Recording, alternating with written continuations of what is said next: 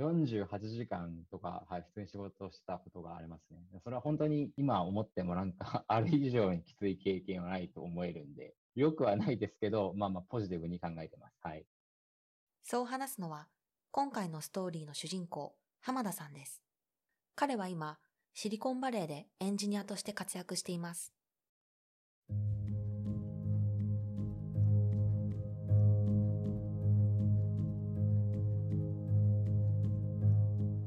こんにちは、森まりのです。ベンチャーキャピタル KVP でアシスタントを担当しています。ロールモデルはエンジニアのキャリアストーリーを紹介し、キャリアプラン形成に役立つ情報を伝えるポッドキャストです。今回は新卒でインディードに入社した後、日本のスタートアップを経てアメリカで働くエンジニアのストーリーを紹介します。彼はいかにして今のキャリアにたどり着いたのでしょうか？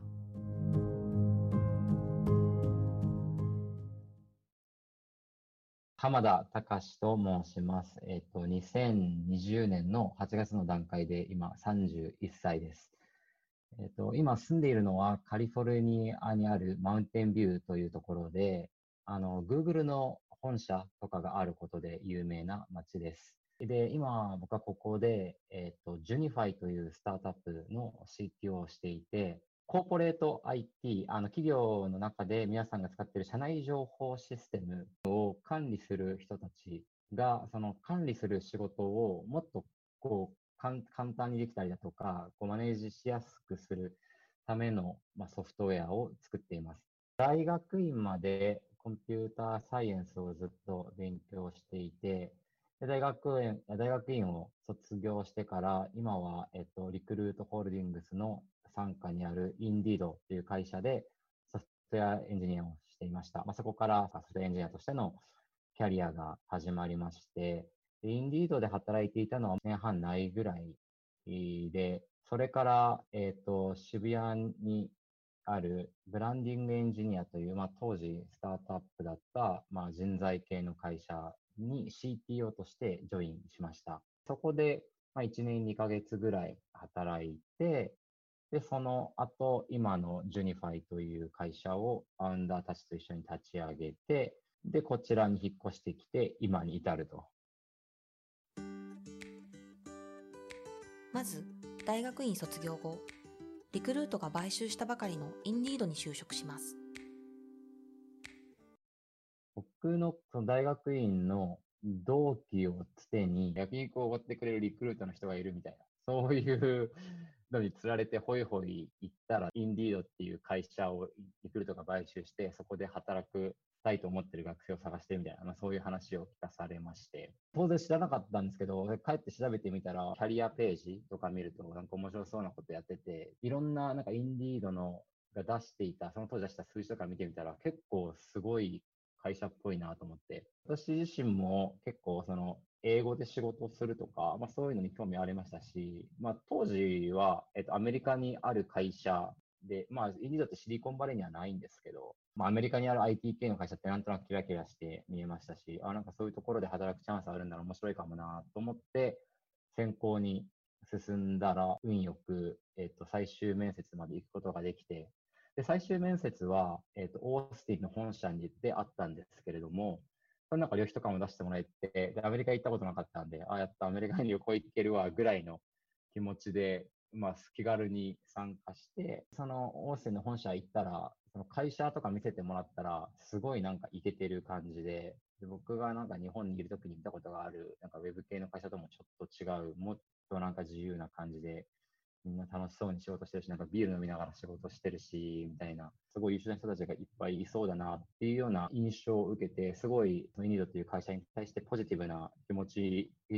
ジティブなというか、いい印象をこっちで持って、で、帰って、運よくオファーをもらえたので、これは何かの縁だし、ここで頑張ろう。ということで、インディードに行くことになりましたね。インディードに入社して、どんな環境だったのでしょうか？入社してから、えっと、入社前に大杉見た、まあ、その雰囲気とかとのギャップと、実際の現場のギャップもやっぱり全然なくてですね、インディードがちょうど日本に法人を作ったばかりの頃でしたので、日本にいるのが僕も含めて、えっと、5、6人みたいな状況からスタートしてたんですよね。オースティンから2人、リードとプロダクトマネージャーが1人ずつ来ていて、4人が日本人でみたいな環境だったので、こうカルチャー的にこうどうなのかなっていうのは心配してたんですけど、最初に、えー、と日本法人の立ち上げメンバーだった僕以外のその4人のエンジニアの方が、最初にオースティンで3ヶ月、まあ、なんかローテーションプログラムみたいなやつで研修みたいなのを受けていて、そのオースティンのまあノリというか雰囲気も分かってたので、いい感じにみんながそのオースティンと同じような雰囲気をその東京でも作ってくれていて、僕はあのオースティンと東京両方とも働いたんですけど、東京にいる時も本当に同じような、すごい頭の切れる人たちがこうまったりとした雰囲気で働いてるみたいな、そういう雰囲気で結構大きいサービスならではのなんていうか、問題が結構あってですね、そういう問題にこう取り組めるのも、なかなかこう知的好奇心を刺激されて楽しかったですし、給料というか、待遇面とかもすごく良かったので、そこもあの全然不満なく、とてもいい職場、あまあ、労働環境だったなと、まあ、今でも思いますね。はい。いい印象を持ってます。はい。そんな中、浜田さんはどんなお仕事をしていたのでしょうか？会社版食べログみたいな機能がインディードの中にあって、それは僕がいる当時はカンパニーデータチームとかって言われてたんですけど、そのカンパニーデータチームでエンジニアをしていました。特に印象に残っていることを語ってくれました。インディードにいた頃にやった、まあ、数字的に一番大きかったのは、 company data page っていうのを表示しているなんか画像集みたいなのがあるんですけれども、そのなんか画像集の API を呼んで、その画像を取ってくるところで、非効率的な方法でそのデータが取り扱われていたので、そこを改善して、なんか確か loading time がなんか4分の1ぐらいになって、データ量も8割ぐらい削減してみたいな、そういうことができて、それは結構ま評価してもらえて、仕事してる時も面白かったですね。結構大きいシステムなので、これを聞いてらっしゃる皆さんね、多分なんかレイリズのアプリケーションみたいな、1構のなんか大きなアプリケーションを作ってらっしゃる方いると思うんですけど、複雑な大きいシステムになってくると、複数のシステムとかサービスとかが協調して動いていて、1個のデータがなんか3つとか4つぐらいのサービスをこうどんぶらこうとこう、なんかこう流れていくみたいな状態になるので、言うほど単純ではなくてですね、こういろんなことを考えながらやらなきゃいけないので、新卒だったので、その大きいシステムを触った経験がたくさんあるわけでもなかったので、最初は結構戸惑って、でもなんかチャレンジングな楽しい仕事でしたね。はい。それよく今でも覚えてますね。それでは、なぜインディードを離れることになったのでしょうか？入社して1年半が経つ頃でした。僕の学生時代からの友人だった、えっと、今はブランディングエンジニアで CEO, CEO をしてる川端ってやつがいるんですけど、そいつからなんかランチ行こうよっていう連絡が、まあ、急にあって、まあそれまでも結構なんか一緒に飲んだりとかして、まあ飲み友達みたいな感じだったんですけど、まあその友達にランチに誘われて、ランチ行ったら、その当時のえっと、ブランディングエンジニアの CTO がなんか辞めちゃったからやってくんないみたいな、カジュアルにそういう感じの相談が来て、僕も結構寝耳に水だったんですけど、まあ、自分自身が、なんていうか自分で何かやりたいっていうのはずっと前から思っていて、スタートアップに興味あったので、で、当時自分結婚もしてませんでしたし、えっ、ー、と、25歳ぐらいで、その時自分、給料とかすごく減っても、別に家族とかに迷惑かけるわけでもないし、そういう決断できるとしたら今だなっていうか、そういうリスク取ってもいいと思えるのは今だなと思ったので、割と即決でジョインすることを決めました。インディードはすごくいい環境だったんですけど、いい環境すぎて、もうちょっとなんかこう、いろんな経験をする必要があるかなっていうのもこう、思っていて、はい。すごくタイミングが良くて、そういうお話が来たので、やってみようという感じになりました。はい、安定した生活を捨て、スタートアップで働くことに怖さなどはなかったのでしょうか？インディードが労働環境とか待遇が良かったので、そこはやっぱりちょっと怖いというか、それを失う怖さみたいなものはありましたね。ただもう本当に、その世界興味あったんで、でもこれやるなら今しかないなっていうのがやっぱり背中を押してくれた感じですね。いざ転職してみて、後悔はなかったのでしょうか？しばらく考えてから彼は語り出します。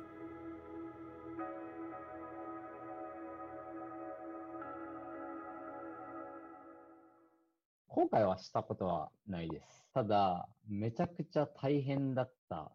のは事実で、なんか驚かれるかもしれないですけど、インディードに入った後も、ウェブアプリケーションをゼロから全て自分一人で作り上げたみたいなことをやったことなくて、大きいシステムのある一部を作るとかっていうのはあったんですけど、うん、ユーザーが使うものを完全にゼロから作り上げて、しかもそれをリリースして運用するっていう、その一気通貫での経験は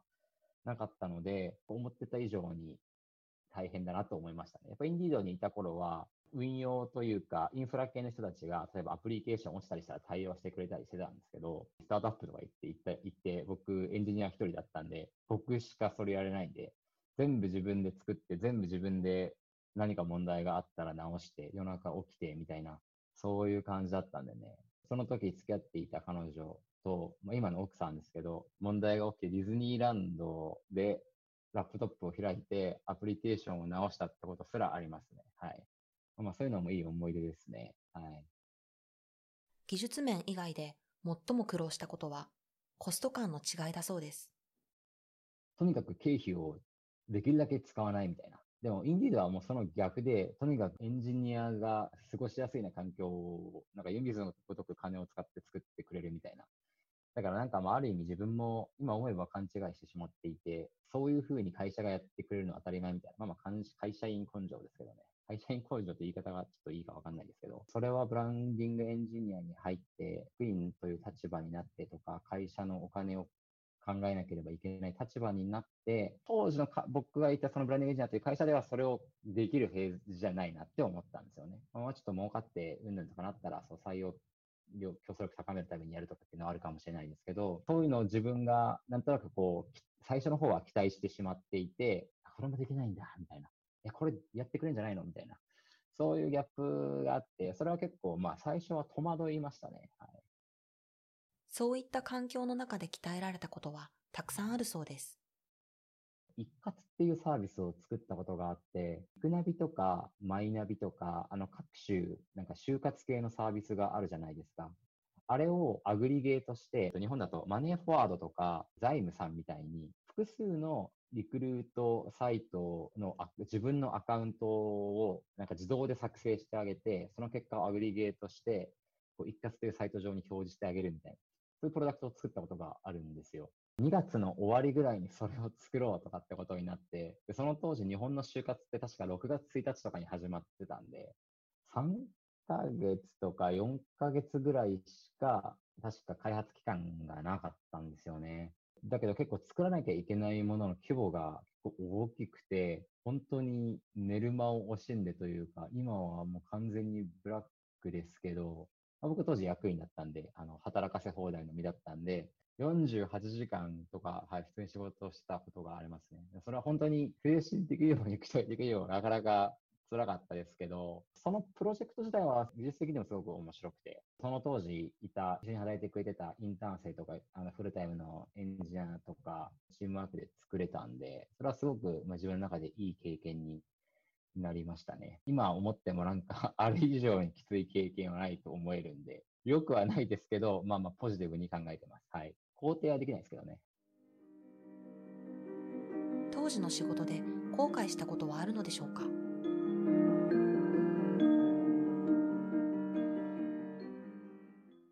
今でもよく覚えてるんですけど、あの僕がやっぱり見たことあったシステムっていうのが、アクタっていうアクタシステム、アクタモデルのフレームワーク使ってたっていうところで、えっと思った方がもしかしたらいらっしゃると思うんですよ。なんでかっていうと、スタートアップで作るにしてはやりすぎなんですよね。こういうのってオーバーエンジニアリングとかって言うんですけど、インディードで新卒で入って、なんかまともに動いてる Web アプリケーション見たのインディードのシステムだけなんで、インディードでやってるスケールするやり方しか知らなかったんで、Web アプリケーションってそんな感じで作るもんだと思ってたんですよね。だから多分僕らがその当時作ったシステムって、ユーザーがなんか10万人とか100万人になってもケールさせられるようなシステム作ったけど、そんないらないんですよね。全然そんな必要なくて、本当はもうちょっとゆるふわな Ruby on Rails とか、そういう技術を使って作ると、もうちょっと楽に、もうちょっとふわっと作れたと思うんですけど、それはやっぱりなんか自分の経験がすごい浅い時にやっていた仕事だったんで、あそれは今、今考えてもなんかすごい、ああ失敗したなって思ってるところですね。はい。そんなことがありながらも、ブランディングエンジニアは急成長を遂げます。浜田さんが入社当時4人だったメンバーも1年で10倍の40人になっていました。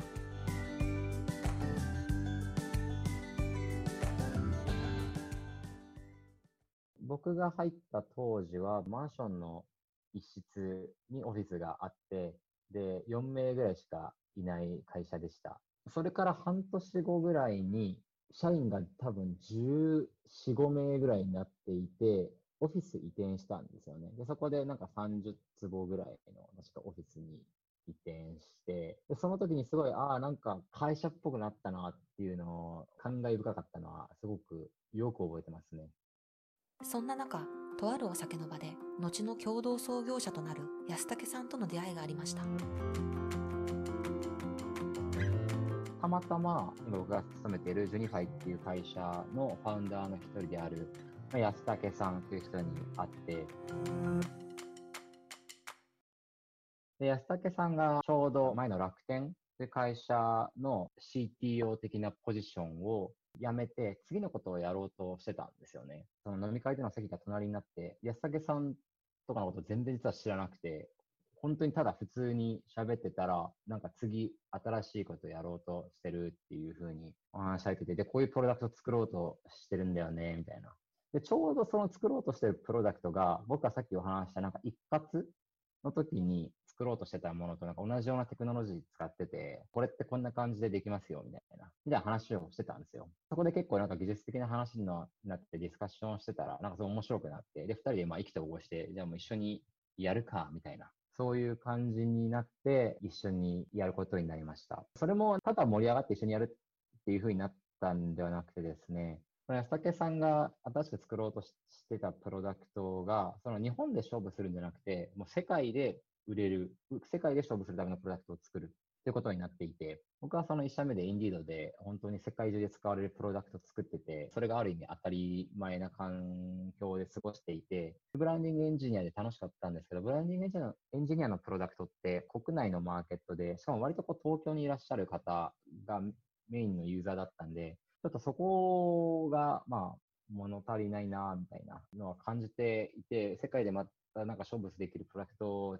やりたいなとかっていうのを思ってた時に、なんかそういう話があったんで、じゃあやってみようかなみたいな、そういういきさつで一緒にやることになって、この会社ジョインして、まあ、ジョインというか、その当時は、そのか、このジョニファイという会社もなくてですね、始まる前のもうプロジェプロジェクトみたいな段階の時から一緒にやってます。はい。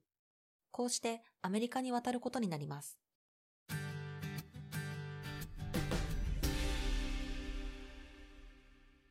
Junify は、えっと、モバイルのアプリケーショ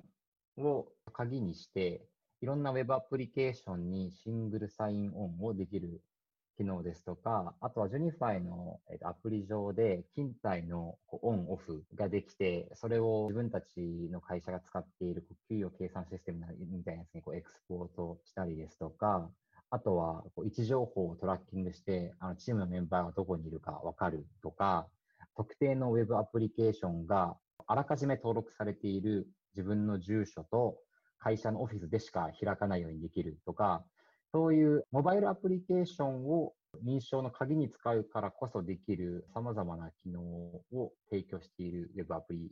ケーションです。このアイディアは安武さんがあの楽天にいた時に感じていた課題が元になってこ作られてるんですけど、安武さんが楽天にいた時に、楽天って今、ニコタマにビルあるんですよ。あのビルのセキュリティの設計とかをしてたらしいんですね。結構いろんな会社を買収していて、大体会社のなんか10%とか20%ぐらいは常時出張でいないらしいんですよ。一応その時の楽天のポリシーって、中をガチガチにして、ガチガチのところにいる人だけこのアプリケーションにアクセスできるとか、そういうポリシーにしてたらしいんですけど、そもそも会社の中の人がいろんなところで Web アプリケーションにアクセスしたいとか、アクセスもしちゃうような状況だと、そういう、なんだろう、セキュリティのモデルってワークしないじゃんと思ったらしいんですよね。なので、その本人を特定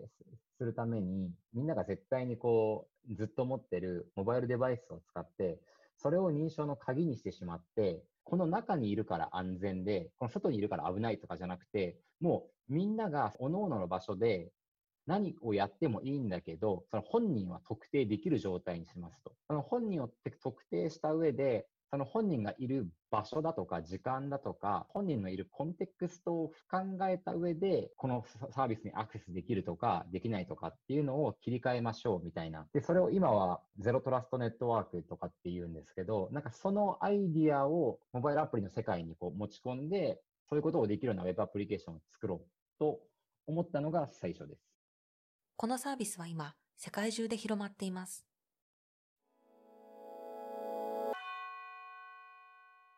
今、基本的にお客さんになっていただいているところは、社員数が1000名以上のいわゆるエンタープライズ企業さんが多くてですね、例えば、賃貸管理系の会社さんですとか、不動産系をこう持っていらっしゃって、それを全国で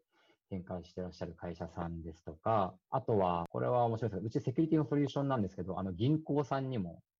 1個、はい、使ってもらえてますね。それ、これは実は使ってもらってるというか、ちょうど POC が始まったみたいな段階なんですけど、はい、そこにも今入れてもらっていて。現在、創業して5年、ジュニファイの現在地は？フルタイムのメンバーは5人しかいないので、その意味で言うと、まだすごくちっちゃい書体でやっていて、よく言えばリーンにやれてる。ただ、違った見方をすると、なんというか、スタートアップなのにスピード感がないという見方もできますし、いろいろ評価分かれると思うんですけど、僕が最初に思っていたほどのスピード感ではないというのは事実なんですけれども、ただなんかそういうスピード感にようやくなんか乗れそうな気配が今してます。やりがいはやっぱすごくありますね。それと同時に、あの、やっぱり作ってるアプリケーションは結構、あの、その性質上、ビジネスロジックがすごい複雑になっちゃうんですよ。あとは、会社で、えっと、仕事をするために使う Web アプリケーションのうち認証基盤なんですよ。なので、うちが止まると仕事ができなくなっちゃうんですよ。Slack が落ちるとかたまにあるじゃないですか。落ちるとか使えなくなるみたいな。それだけでも困りますけど、うちが落ちると、 Slack にアクセスできないとかじゃなくて、うちから繋がってるすべてのアプリケーションにアクセスできなくなっちゃうんですよ。だからそこは痺れますよね。胃が痛くなるというか、絶対に止められないサービスなんですよね、その意味で。短い期間で3度の転職を繰り返し、今に至る浜田さん。それについて思うこととは？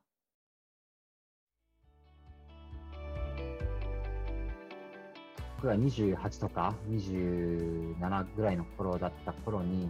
3社目の人ってあんまいなくて、転職相談みたいなのを受けたりしてたんですけど、今もまあそういう転職相談みたいなのを受けてて、で、よく思うのは、やっぱりみんなすごく、うん、悩んでて、転職するかしないかだから、2社確実になるんですね。どっちかに行ったら、なんか、バッドエンドがあるかのように悩んでるんですよ。でも、僕なんかその、どっちを選んだら、結果がどうなるっていうのは、そのなんか本人次第であって、